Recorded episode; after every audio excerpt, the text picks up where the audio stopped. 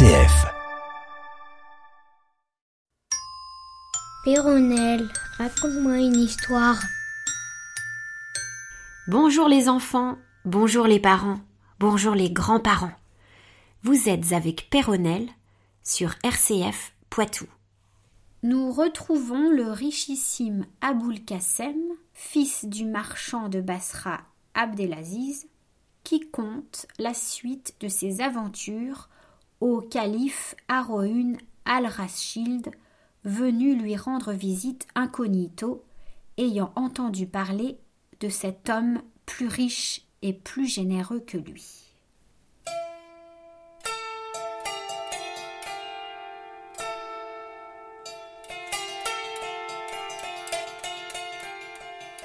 Suite du huitième jour.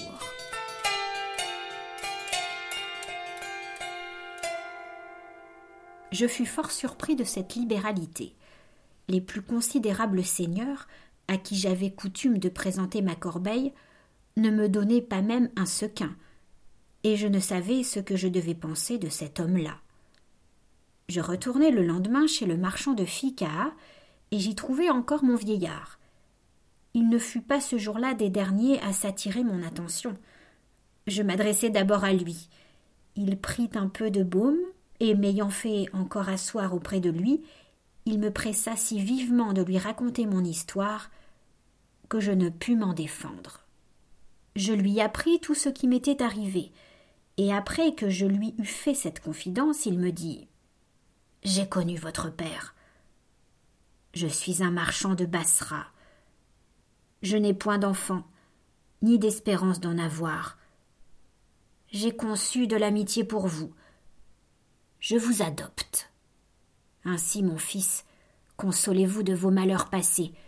Vous retrouverez un père plus riche qu'Abdelaziz et qui n'aura pas moins d'amitié pour vous. Je remerciai ce vénérable vieillard de l'honneur qu'il me faisait, et je le suivis lorsqu'il sortit. Il me fit jeter ma corbeille et mes fleurs et me mena dans un grand hôtel qu'il avait loué. Il m'y donna un appartement avec des esclaves pour me servir, on m'apporta, par son ordre, de riches habits. On eût dit que mon père Abdelaziz vivait encore, et il ne semblait pas que j'eusse jamais été dans un état misérable. Quand le marchand eut terminé les affaires qui le retenaient à Bagdad, c'est-à-dire qu'il eut vendu toutes les marchandises qu'il y avait apportées, nous prîmes ensemble le chemin de Bassra. Mes amis, qui n'espéraient plus me revoir, ne furent pas peu surpris d'apprendre que j'avais été adopté par un homme qui passait pour le plus riche marchand de la ville. Je m'attachai à plaire au vieillard. Il fut charmé de ma complaisance. Aboul Kassem, me disait-il souvent, je suis ravi de t'avoir rencontré à Bagdad. Tu me parais bien digne de ce que j'ai fait pour toi. J'étais si touché des sentiments qu'il me marquait que, bien loin d'en abuser, j'allais au-devant de tout ce qui pouvait lui faire plaisir. Au lieu de chercher les gens de mon âge, je lui tenais bonne compagnie. Je ne le quittais presque point.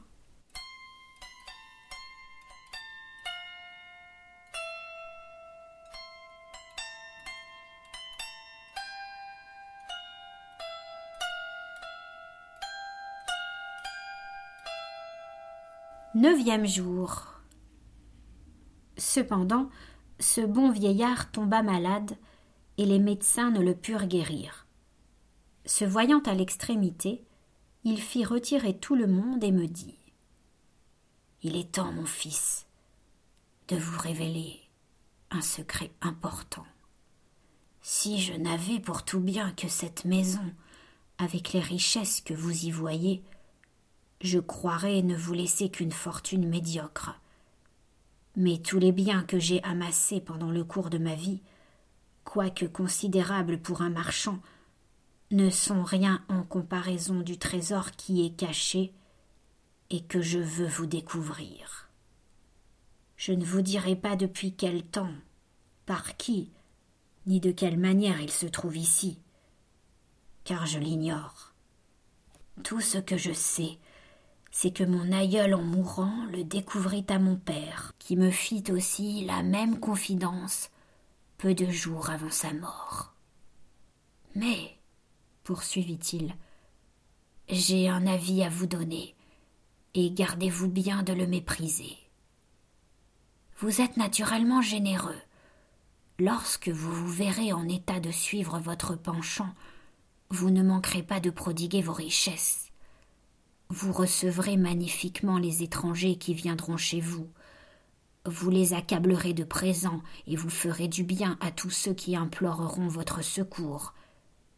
Cette conduite que j'approuverai fort, si vous la pouviez tenir impunément, sera cause de votre perte. Vous vivrez avec tant de magnificence que vous exciterez l'envie du roi de Bassra ou l'avarice de ses ministres. Ils vous soupçonneront d'avoir un trésor caché. Ils n'épargneront rien pour le découvrir. Et ils vous l'enlèveront.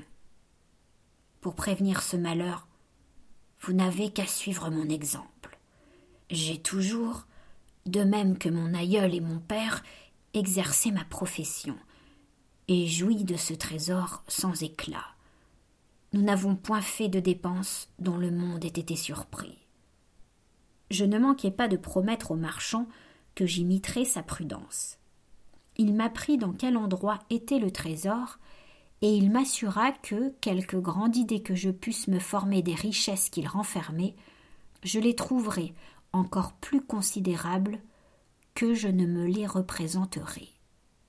En effet, après que ce généreux vieillard fut mort, et que, comme son unique héritier, je lui eus rendu les derniers devoirs, je pris possession de tous ses biens, dont cette maison fait une partie, et j'allai voir le trésor. Je vous avouerai, Seigneur, que j'en fus étonné. S'il n'est pas inépuisable, il est du moins si riche que je ne saurais l'épuiser quand le ciel me laisserait vivre beaucoup plus longtemps que les autres hommes. Aussi, loin de tenir la promesse que j'ai faite aux marchands, je répands partout mes richesses. Il n'y a personne dans Bassra qui n'ait senti mes bienfaits. Ma maison est ouverte à tous ceux qui ont besoin de moi, et ils s'en retournent tous contents. Est-ce posséder un trésor que de n'oser y toucher? Et puis-je en faire un meilleur usage que de l'employer à soulager les malheureux, à bien recevoir les étrangers et à mener une vie délicieuse? Tout le monde s'imagina d'abord que j'allais me ruiner une seconde fois. Quand Aboul Kassem, disait-on, aurait tous les trésors du commandeur des croyants, il les dissiperait. Mais on fut étonné dans la suite, lorsqu'au lieu de voir dans mes affaires le moindre désordre, elles paraissaient au contraire devenir de jour en jour plus florissantes. On ne concevait pas comment je pouvais augmenter mon bien en le prodiguant. Je faisais pourtant tant de dépenses qu'enfin je soulevai contre moi l'envie, comme le vieillard me l'avait prédit. Le bruit se répandit dans la ville que j'avais trouvé un trésor. Il n'en fallut pas davantage pour attirer chez moi des gens avides. Le lieutenant de police de Bassra me vint voir. Je suis, me dit-il, le Daroga. Je viens vous demander où est le trésor qui vous fournit de quoi vivre avec tant de magnificence. Je me troublai à ces paroles et demeurai tout interdit. Il jugea bien à mon air éperdu que les discours qu'on tenait de moi dans la ville n'étaient pas sans fondement.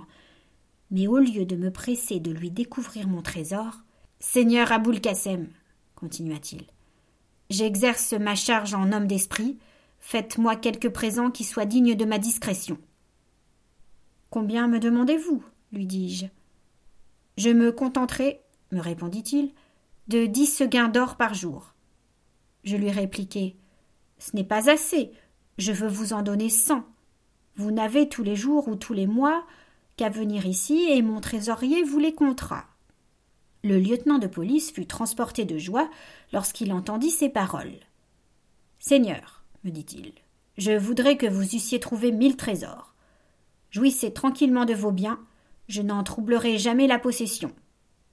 Il toucha par avance une grosse somme et s'en alla. Peu de temps après, le vizir Aboul Fatah Vasti m'envoya chercher, et m'ayant fait entrer dans son cabinet, il me dit oh, jeune homme, j'ai appris que tu as découvert un trésor. Tu sais que le quinte appartient à Dieu. Il faut que tu le donnes au roi. Paye donc le quinte, et tu demeureras tranquille, possesseur des quatre autres parties. Je lui répondis Seigneur, je veux bien vous avouer que j'ai trouvé un trésor, et je vous jure en même temps, par le grand Dieu qui nous a créés l'un et l'autre, que je ne le découvrirai point quand on devrait me mettre en pièces. Mais je m'engage à vous donner tous les jours mille sequins d'or, pourvu qu'après cela vous me laissiez en repos. Aboul Fatah fut aussi traitable que le lieutenant de police. Il m'envoya un homme de confiance à qui mon trésorier donna trente mille sequins pour le premier mois. Ce vizir, craignant sans doute que le roi de Bassra n'apprît ce qui se passait, aima mieux le lui dire lui-même. Ce prince l'écouta fort attentivement, et la chose lui paraissant mériter d'être approfondie, il voulut me voir. Il me reçut d'un air riant et me dit Ô jeune homme, pourquoi ne me montres-tu pas ton trésor? Me crois-tu assez injuste pour te l'enlever? Sire, lui répondis-je, que la vie de votre majesté soit aussi longue que les siècles, mais dût-on m'arracher la chair avec des tenailles brûlantes, je ne découvrirai point mon trésor. Je consens de payer chaque jour à votre majesté deux mille sequins d'or. Si vous refusez de les accepter et que vous jugiez plus à propos de me faire mourir, vous n'avez qu'à ordonner. Je suis prêt à souffrir tous les supplices imaginables plutôt que de contenter votre curiosité. Le roi regarda son vizir à ce discours et lui demanda conseil. Sire, lui dit le ministre, la somme qu'il vous offre est si considérable que c'est avoir trouvé un véritable trésor. Renvoyez ce jeune homme, qu'il vive avec sa magnificence ordinaire, qu'il ait soin seulement d'être exact à tenir la parole qu'il donne à votre majesté. Le roi suivit ce conseil. Il me fit même bien des caresses, et depuis ce temps-là, suivant nos conventions, je paye tous les ans, tant à lui qu'au vizir et au lieutenant de police, plus d'un million soixante mille sequins d'or. Voilà, Seigneur, ce que vous souhaitiez d'apprendre. Vous ne devez plus être surpris des présents que je vous ai faits, ni de tout ce que vous avez vu chez moi. Lorsqu'Aboul Kassem eut achevé le récit de ses aventures, le calife, animé d'un violent désir de voir le trésor, lui dit est-il possible qu'il y ait au monde un trésor que votre générosité ne soit pas capable d'épuiser bientôt? Non, je ne le puis croire. Et si ce n'était pas trop exigé de vous, Seigneur, je demanderais à voir celui que vous possédez, en vous jurant par tout ce qui peut rendre un serment inviolable que je n'abuserai point de votre confiance. Le fils d'Abdelaziz parut affligé du discours du calife. Je suis fâché, Seigneur, lui dit-il, que vous ayez cette curiosité. Je ne puis la satisfaire qu'à des conditions fort désagréables. N'importe, s'écria le prince, quelles que puissent être ces conditions, je m'y soumets sans répugnance. Il faudra, reprit Aboul Kassem, que je vous bande les yeux et que je vous conduise, vous sans armée et la tête nue, et moi le cimeterre à la main, prêt à vous frapper de mille coups mortels si vous violez les lois de l'hospitalité. Je sais bien, ajouta-t-il, qu'on peut m'accuser d'imprudence et que je ne devrais point céder à votre envie, mais je repose sur la foi de vos serments. Et d'ailleurs, je ne puis me résoudre à renvoyer un convive mécontent. De grâce, dit le calife, contentez donc dès à présent mes désirs curieux. Cela ne se peut tout à l'heure, répondit le jeune homme, mais demeurez chez moi cette nuit. Quand tous mes domestiques reposeront, j'irai vous prendre dans l'appartement où je vais vous conduire. À ces mots, il appela du monde, et à la clarté d'une grande quantité de bougies, que portaient des esclaves dans des flambeaux d'or, il mena le prince dans une chambre magnifique, et il se retira dans la sienne. Les esclaves déshabillèrent l'empereur, le couchèrent et sortirent après avoir mis au chevet et au pied du lit leurs bougies, dont la cire parfumée se faisait agréablement sentir en brûlant.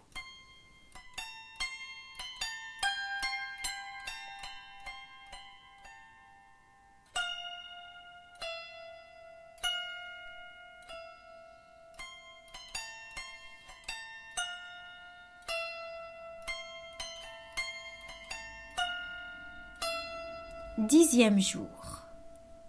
Au lieu de songer à prendre quelque repos, Aroun al-Rashid attendit impatiemment Aboul Kassem, qui ne manqua pas de le venir chercher au milieu de la nuit, et qui lui dit Seigneur, tous mes domestiques sont endormis. Un profond silence règne dans ma maison. Je puis présentement vous montrer mon trésor aux conditions que je vous ai dites. Allons, répondit le calife en se levant. Je suis prêt à vous suivre, et je jure par le Créateur du ciel et de la terre que vous ne vous repentirez point d'avoir satisfait ma curiosité. Le fils d'Abdelaziz aida au prince à s'habiller, puis lui mettant un bandeau sur les yeux. C'est à regret, Seigneur, lui dit-il, que j'en use de cette sorte avec vous. Votre air et vos manières me paraissent dignes d'une confiance. J'approuve ces précautions interrompit l'empereur, et je ne vous en fais point mauvais gré. Aboul Kassem le fit descendre par un escalier dérobé dans un jardin d'une vaste étendue, et après plusieurs détours, ils entrèrent tous deux dans l'endroit qui recelait le trésor. C'était un profond et spacieux souterrain dont une simple pierre couvrait l'entrée. D'abord, ils trouvèrent une longue allée en pente et fort obscure au bout de laquelle il y avait une grande salle que plusieurs escarboucles rendaient très brillante. Quand ils furent arrivés dans cette salle, le jeune homme ôta le bandeau au calife, qui vit avec étonnement tout ce qui s'offrit à ses yeux.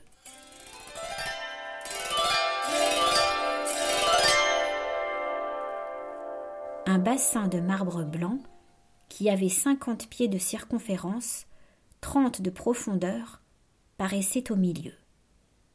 Il était plein de grosses pièces d'or, et l'on voyait régner tout autour douze colonnes du même métal qui soutenaient autant de statues de pierres précieuses et admirablement bien travaillées. Aboul Kassem conduisit le prince au bord du bassin et lui dit Ce bassin est profond de trente pieds. Voyez cet amas de pièces d'or. Il n'est encore baissé que de deux doigts. Pensez-vous que je puisse dissiper cela bientôt? Aroun, après avoir attentivement regardé le bassin, répondit Voilà, je l'avoue, d'immenses richesses. Mais vous pouvez les épuiser. Eh bien, reprit le jeune homme, quand ce bassin sera vide, j'aurai recours à ce que je vais vous montrer. En disant cela, il le fit passer dans une autre salle encore plus brillante que la première, et où il y avait plusieurs sofas de brocart rouge relevés d'une infinité de perles et de diamants.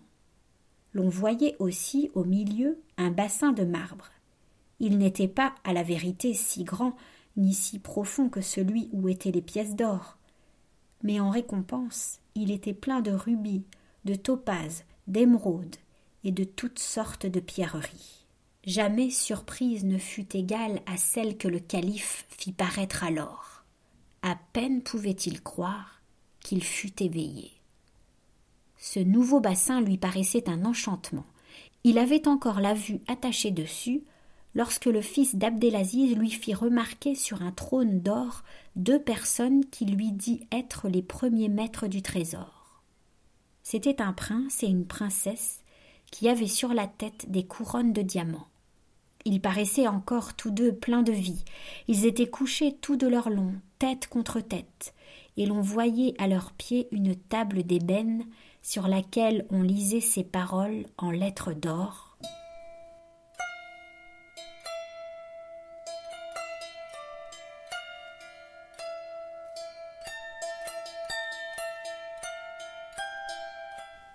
J'ai amassé pendant le cours d'une longue vie toutes les richesses qui sont ici. J'ai pris des villes et des châteaux que j'ai pillés. J'ai conquis des royaumes et terrassé tous mes ennemis. J'ai été le plus puissant roi du monde, mais toute ma puissance a cédé à celle de la mort. Quiconque me verra dans l'état où je suis doit ouvrir les yeux, qu'il fasse réflexion que j'ai vécu comme lui, et qu'il mourra comme moi qu'il ne craigne pas d'épuiser ce trésor, il ne saurait en venir à bout, qu'il s'en serve pour acquérir des amis et pour mener une vie agréable. car quand il faudra qu'il meure, tous ses biens ne le garantiront pas du sort commun à tous les hommes.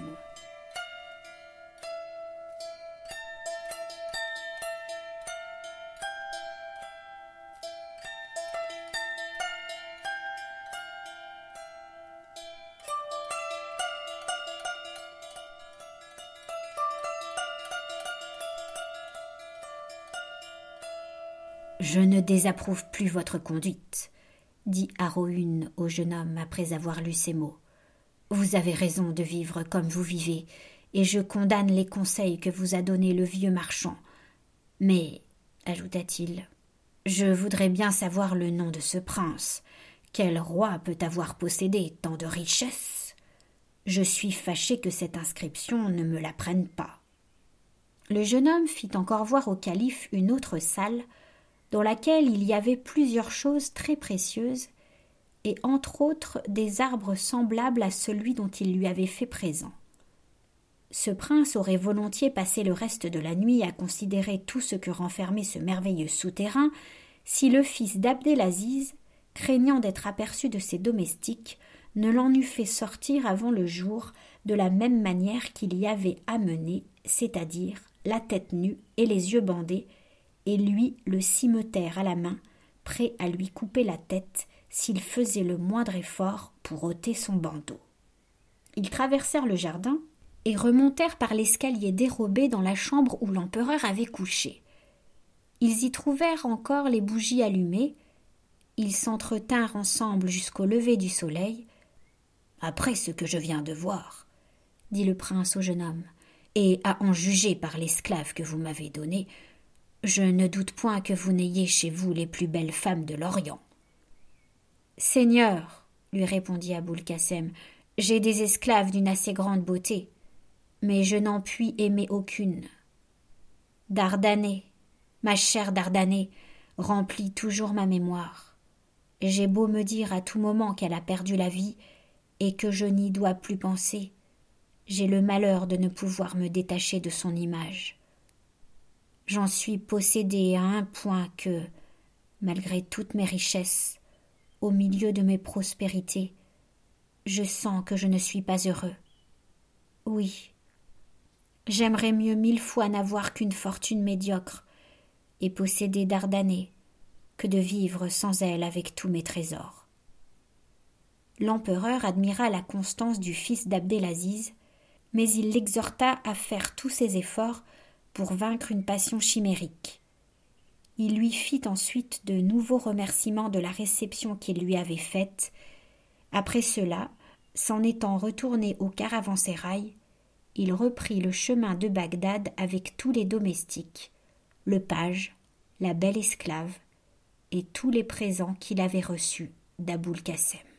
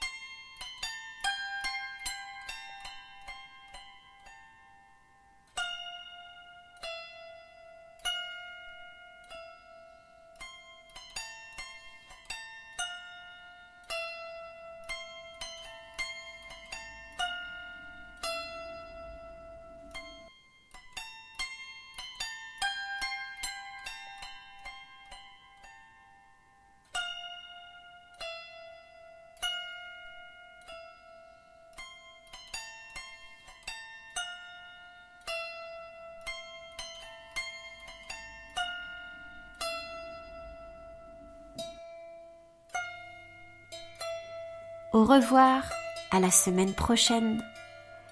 Merci à Eric Godalier qui a assuré l'enregistrement et le montage de cette émission, que vous pouvez retrouver sur le site de rcf.fr.